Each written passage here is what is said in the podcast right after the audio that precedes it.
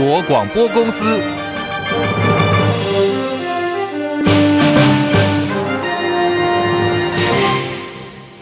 大家好，欢迎收听中广新闻，我是黄丽凤。新闻开始，我们先来要关注的是民进党的性骚扰事件连环爆。民进党爆出了性骚扰案事件，各界哗然。党主席赖清德为此道歉，也把前妇女部主任、党副秘书长许家田撤职调查止血。但是没想到，这个风暴越演越烈。今天早上，民进党又再度爆发了第二起女性党工性骚扰事件。事件的加害者说，部门同仁陈佑豪。还有当时担任青年部主任的蔡慕林，女性党工痛斥他寻求协助的时候，竟然还被蔡慕林霸凌，逼着他道歉，狠狠地把他踹到了无底深渊。最后呢，这名女性党工说，她心死，离开了政治工作。对于民进党接连发生了性骚扰还有吃案的丑闻，而当时的妇女部主任等人没有给予妥适的协助，反倒选择了息事宁人。民进党的自家人，行政院副院长郑文灿今天说，性平。是非常重要的价值，做错了就是做错了。这个事件的处理确实有不当的地方，来听郑文灿怎么说。呃，性平是非常重要的价值。那昨天我在脸书上也特别针对这个事件做了反省道歉。我想，任何人不管担任何种职务，那么违反性平的价值，那么性骚扰的事件，我想做错就是做错。那么。维护当事人的权利，哦，创造一个这个友善性别的职场环境，哦，这个是我们要努力的。我想这个事件的处理，哦，确实有不当的地方。好，整起风暴呢，现在也烧到了当时负责督导妇女部的前民进党副秘书长，现在是民进党台北市第三选区立委的参选人林非凡。他坦诚知道性骚事件，但是没有处置，也为此道歉了，也说全力支持党中央的处理。资深媒体人周玉蔻要求林非凡应该退选，改派鸡排妹郑家纯参选。身兼提名策略小组成员的郑文灿对此则是没有回应。而针对民进党现在接连爆出女性党工遭到性骚事件，侯友谊竞选工作室发言人陈柏汉痛批，当时兼任民进党党主席的总统蔡英文纵容在先，现任党主席赖清德重用在后。尤其赖清德在担任党主席的期间哦，现在算一算才半年，他是真的不知情，还是知情了不处理？是不能够处理，还是不好好处理？如果早就知情，但是不作为的话。侯友谊方面是说，这已经完全是违反了性别工作平等法，同时可能让更多的无辜者暴露在危险当中。美债的危机解除了，距离美国财长耶伦所说的 X 日，也就是六月五号的债线触顶倒数第三天。美国参议院在今天是以六十三票赞成、三十六票反对通过了债务上限法案。那么现在下一步呢，就是要送到美国总统拜登的手上去签署，成为法律。根据最新的时程，拜登呢预定是在下个礼拜一，也就是六月五号的截止日期之前签署这项协议，将美国国家债务上限的到期日要暂缓到后年西元二零二五年的元月一号，以此来避免美国首次发生的债务违约问题。不过，拜登呢今年已经八十岁了，今天他有个状况就是，呃，现在在很多的社群平台还有网络都看得到，有一支影片呢，他记录到了拜登又在公开场合摔了一大跤。那么，拜登在这个舞台上大跌了一跤，地方呢，这个地点是在科罗拉多州的美国空军官校的讲台上被绊倒，他正面扑地。最新的情况，广告之后我们会有详尽的报道。此外，NBA 总冠军战今天开打了。赛前被看好的金块一路被呃是压着热火打，中场这个比赛呢是一百零四比九十三击败了热火。稍后新闻最前线，我们要连线的是我们的资深体育记者陈凯，提供给大家第一手的观察还有分析。美国联准会官员发表了鸽派谈话，带动了美国科技股走高。台北股市今天是由台积电等权值股领军，盘中劲扬超过两百点之多，超越了一万六千七百点的整数关卡。那么在现在也涨了两百零一点，来到一万六千七百一十三点。最新的股汇讯息广告之后详细提供。现在时间十三点零四分，中国广播公司。中广新闻网，News Radio。现在时间来到十三点零六分，我是主播黄丽凤，欢迎大家继续收听新闻来一点，三十分钟全新闻，让您轻轻松松了解今天的重要新闻，包括有财经、政治、国际、民生一次掌握。好，非常谢谢在听广播的朋友，也感谢您正在看的是 YouTube 直播，都请大家帮我们按赞、订阅、分享，多刷留言板，来帮我们扩大触及率。在节目结束之后呢，YouTube 频道跟播客都有影音档，欢迎大家都能够随时回来补课。不按赞、分享、订阅。时间关系，今天的广播部分啊，大概会在一点二十九分前后跟广播朋友们先说再见。到时候，如果您是在 YT 直播间的话，请大家一定要留下来，有更多的新闻要跟您分享。同时，也来关注一下今天台北股市有最后的一个收盘情形。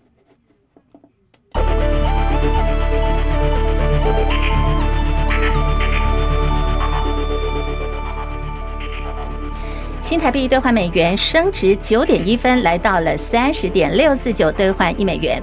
台北股汇两市今天呢是双双走阳的。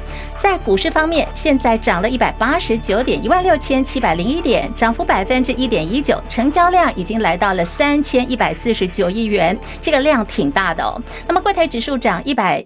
涨了一点四七点，来到两百一十八点二零点，涨幅百分之零点六八。在日本股市方面，涨三百二十四点，三万一千四百七十二点，涨幅百分之一点零四。韩国股市来到两千五百九十五点，上涨二十六点，涨幅百分之一点零三。好，香港股市哦，冲劲很大哦，现在是涨一涨了六百八十八点，来到一万八千九百零三点，涨幅已经有百分之三点七七。大陆股市，上海综合指数涨二十六点，三千两百三十点；深圳成指来到一万零九百九十八点，涨一百六十二点，涨幅百分之一点五一。好，亚洲股市今天呢几乎全部都是上扬的，但是印度股市小跌了二十六点，来到六万两千四百零二点，跌幅百分之零点零四。国际汇价，欧元兑换美元一点零七六五，美元兑换日元一百三十八点九四，一美元兑换七点零七八一人民币。黄金价格最新报价每盎司一千九百七十九美元以上。是最新的财经资讯。来看的是关注也。牵动到台湾未来在全球竞争力的台美二十一世纪贸易倡议首批协定，昨天晚间在美国华府已经完成签署作业了。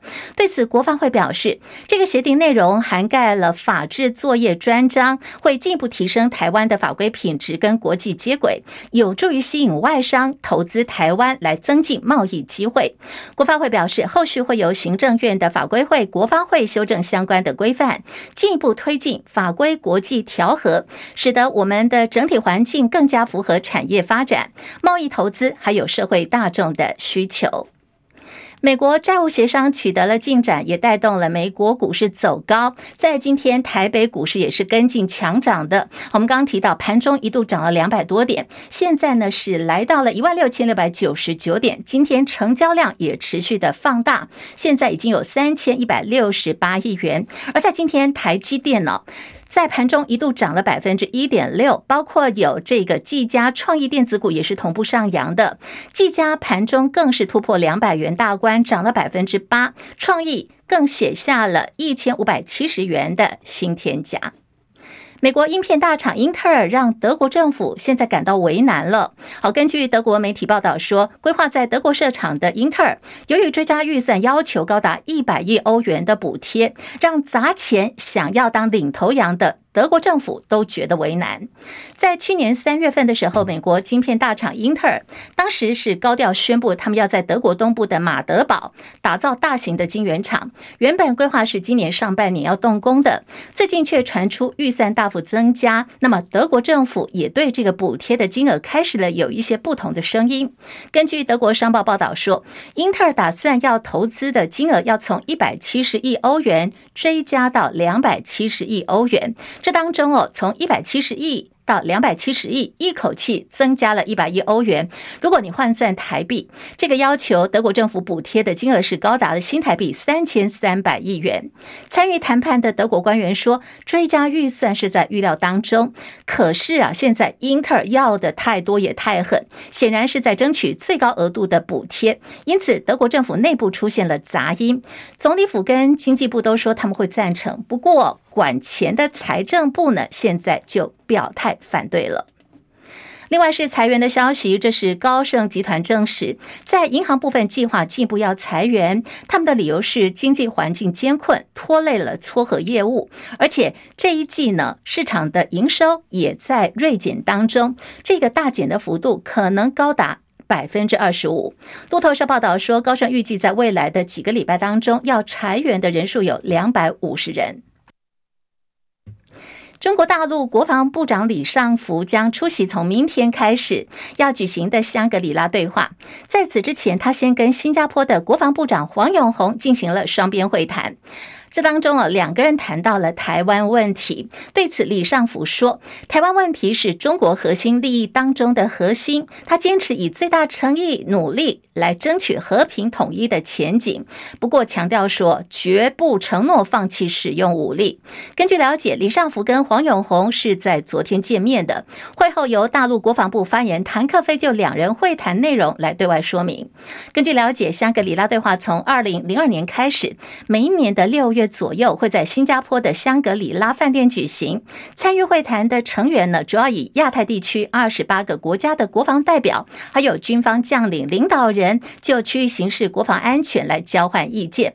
那么在这一届的会谈当中，有一个焦点，就是有关于中共国防部长李尚福跟美国国防部长奥斯汀会以什么样的形式来做互动哦，是今年会谈的一个关注重要焦点。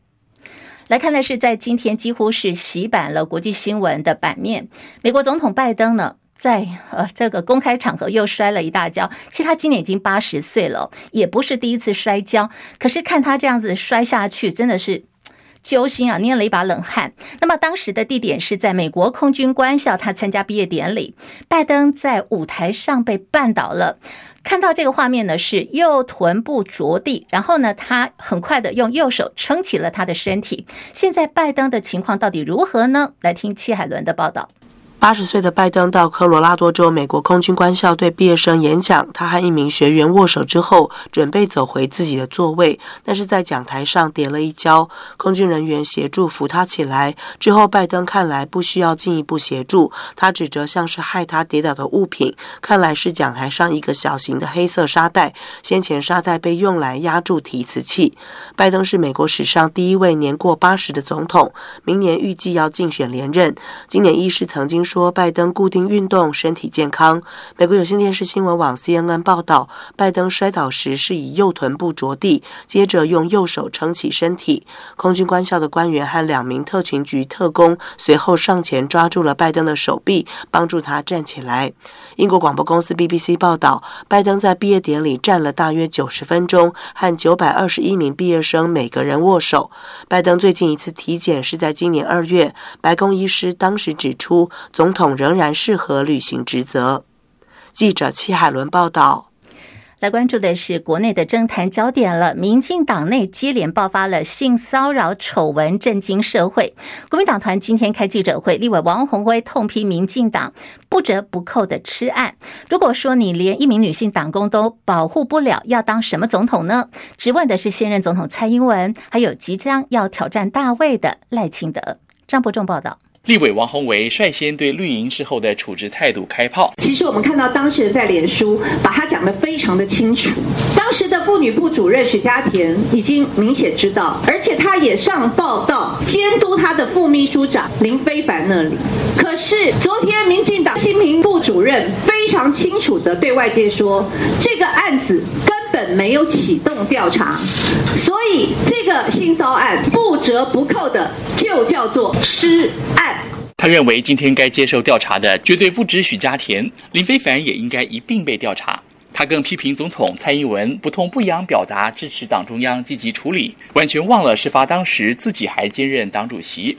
王鸿薇要送给蔡总统和即将代表民进党参选总统的赖清德主席：如果连一位党工都保护不了，你要当什么总统？这句绿营近来强力推荐人选之人剧中的台词金句。而侯办发言人江宜珍则批赖清德事发第一时间面对外界不断追问都冷漠拒答，完全展现民进党说一套做一套的双标性格，并引述受害离职前党工的说法：“我们带着热诚进来民进党，却带着伤和遗憾离开。”质问赖清德一旦当上总统，还会继续漠视多少像这样的事情发生？中广记者张伯仲台北报道。好，那么针对民进党女性党工控诉被外包厂商男导演性骚扰，后来还爆发有这个吃案的状况。在今天，台中市长卢秀燕也说话了，她点名这名色狼摄影师之所以能够长期在民进党内伸出魔掌，是因为有人罩他，因为民进党高层极尽包庇吃案之能事。卢秀燕也说她很担心哦，应该可能还有其他的受害者，呼吁一定要扩大调查。寇世金报道，民进党一名前女党工遭性骚吃案事件风波越演越烈。六都唯一女性首长台中市长卢秀燕二号出席亚大活动时，媒体询问，她说初步了解，这名色狼摄影师之所以长期在民进党内伸出魔掌，因为是御用摄影师，有人罩着。民进党高层处理过程极尽包庇吃案之能事，她担心受害者不止一人。呼吁扩大调查，就是因为他是御用的哈，有人照才敢这样伸出魔掌，担心哈，那受害者是不是只有这位女性的打工？那也许有些人也在角落里面哭泣，呼吁哈，那这个事情应该要扩大哈的一个调查。另外，国民党总统提名人侯友宜。周末台中参加多场活动，对此卢秀燕说：“周末台中市政府和新北市政府举办有关阅读和图书馆策略的城市交流活动，侯市长会亲自出席。至于其他侯市长行程，并非市府安排，他不便代为发言。”中广记者寇世京在台中市报道。好，现在时间来到了十三点十七分，我们要来关注的是今天的体育焦点了。NBA 总冠军赛点燃战火，金块跟热火大战，这场呢被形容是金与火的总冠军赛，可以说是烧融了球迷的心。马上要连线的是我们资深体育记者陈凯，陈凯上线了吗？立峰好，各位听众朋友，大家午安。好，大家期待很久了。这场比赛呢，主场八战全胜的金块，在主场是迎战了这一季大惊奇的迈阿密热火。稍早，这个比赛结果也出来了，金块是一百零四比九十三抢下了开门红。好，有球迷说这是一场巅峰对决啦。那陈凯是怎么看今天两队球员的表现嘞？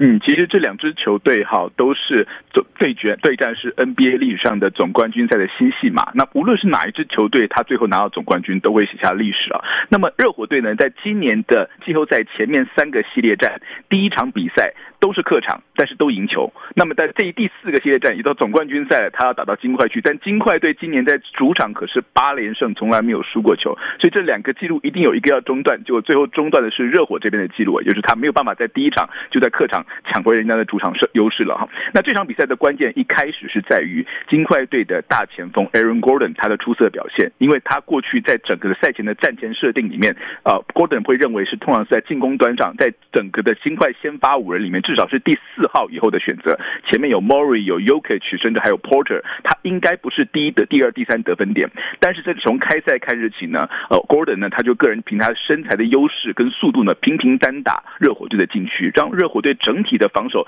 一开始还在想 Jokic 或者是又是守 Murray，结果却是 Gordon 跳出来改变战局。虽然 Gordon 整场比赛他只拿到十六分而已，但他的每一分可以可以对于整个的改变热火的防守阵势有非常巨大的影响，这是第一点。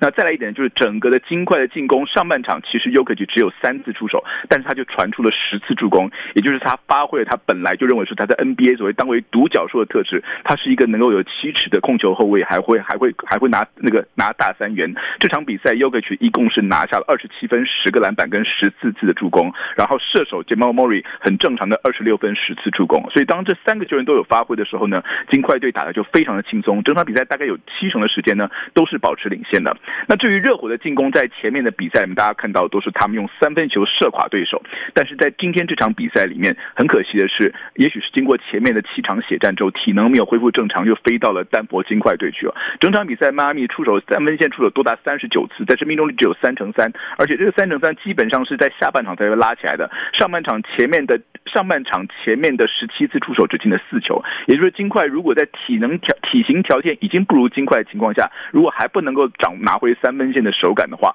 这场比赛赢球就非常的困难了。上半场比赛就已经落后了十七分，全场落后到二十三分这样大的差距，几乎是没有太多的威胁机会。但是如果从好的一方面来讲的话，今热火队今天这场比赛确实也把握出了一些外线空档，尤其到下半场慢慢投篮的手感跟整个队形都回来了。或许这第一场比赛赢或输对热火不是那么重要，他们要先摸摸看金块队的底细。毕竟这两支球队的主力球员事实上在今年的两场呃彼此的例行赛对上呢都没有上场，他们需要花一点时间去了解对手。或许在两天之后的第二场比赛里面才能看到金块拿出真正的战的的战术，真正的本事。还给主播。好，陈凯，因为我们现在在这个 YT 直播间有一些聊天室，听众正在上面留言哈。我们看到这个，我们有个网友叫江彩，江彩说下个礼拜一八点呢是第二站嘛，对不对？嗯，他说哎，来要来问的就是凯神对于这场比赛后续的预测。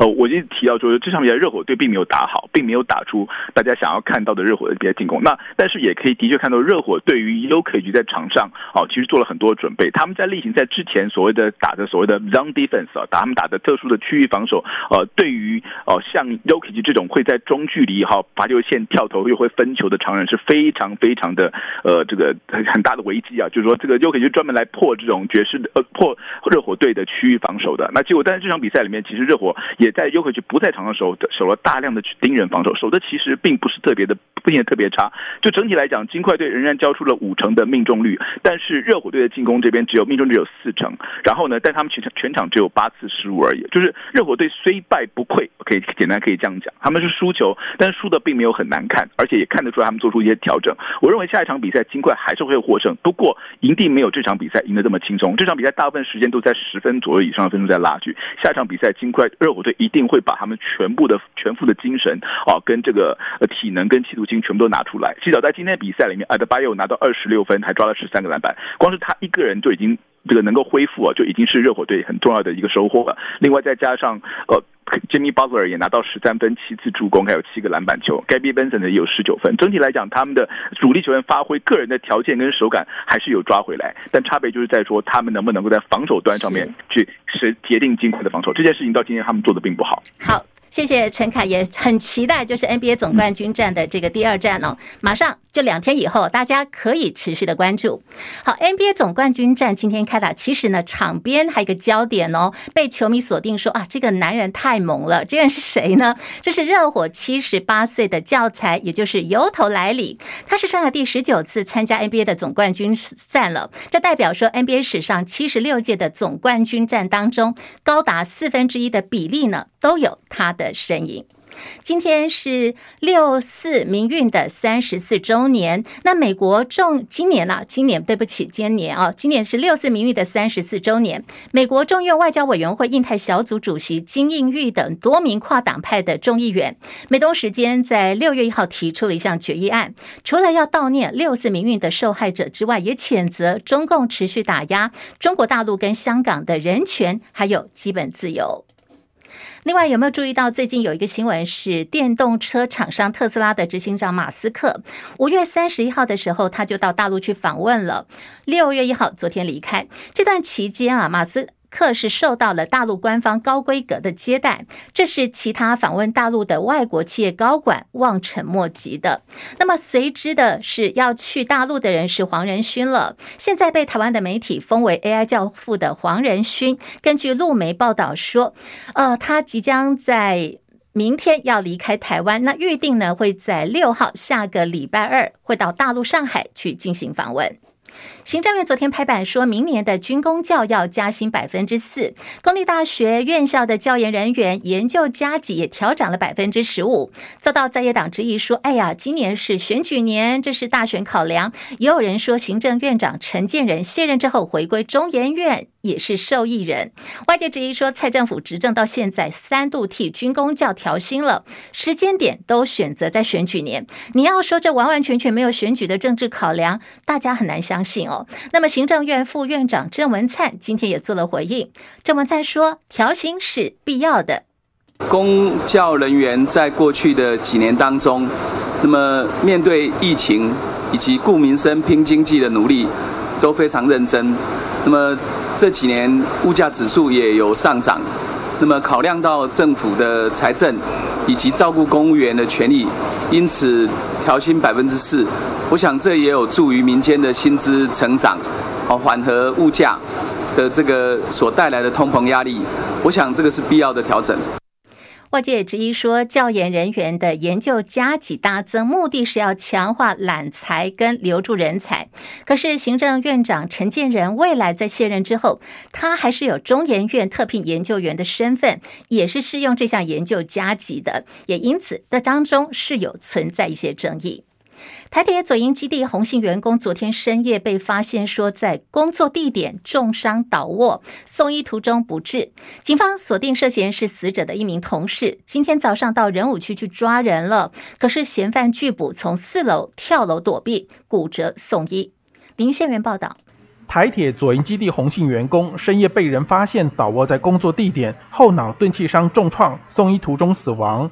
死者下班时间是在下午五点，铁路警察研判他是在上班时间遇害，而且上班地点外有两道门禁，外人无法进入。在调阅监视影像之后，锁定死者同事涉嫌，警方前往仁武区逮人，嫌犯紧闭大门，从四楼跳下躲避，腿部骨折，遭到逮捕。情急之下从楼上跳跳到二楼，这样受伤。但送医的过程，他是不是一直否认？他大概对，他说不是他。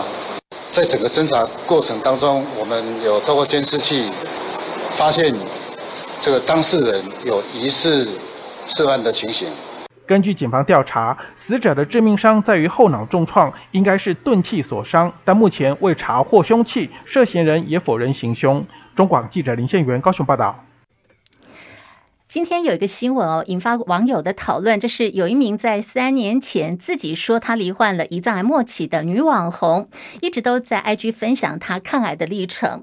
那么这三年当中，她也变成了。励志的抗癌网红，但是没想到昨天啊，人设大崩坏了。他自己发文承认说，这三年来他所说的一切都是假的。那么对于女网红坦言他造假离癌骗了三年，有网友很生气哦，就去起底去挖出他过去所贴出来的，像是化疗、掉头发、流鼻血、骨折一些盗一些图片哦。网友还说这些图片有可能是盗图的，还骂这名网红说，你现在是点阅流量获利了结吗？那这名女网红也坦言自己是做了不应该做的事情。她说：“我谎称自己罹患癌症，骗了所有的人，长达有三年的时间。”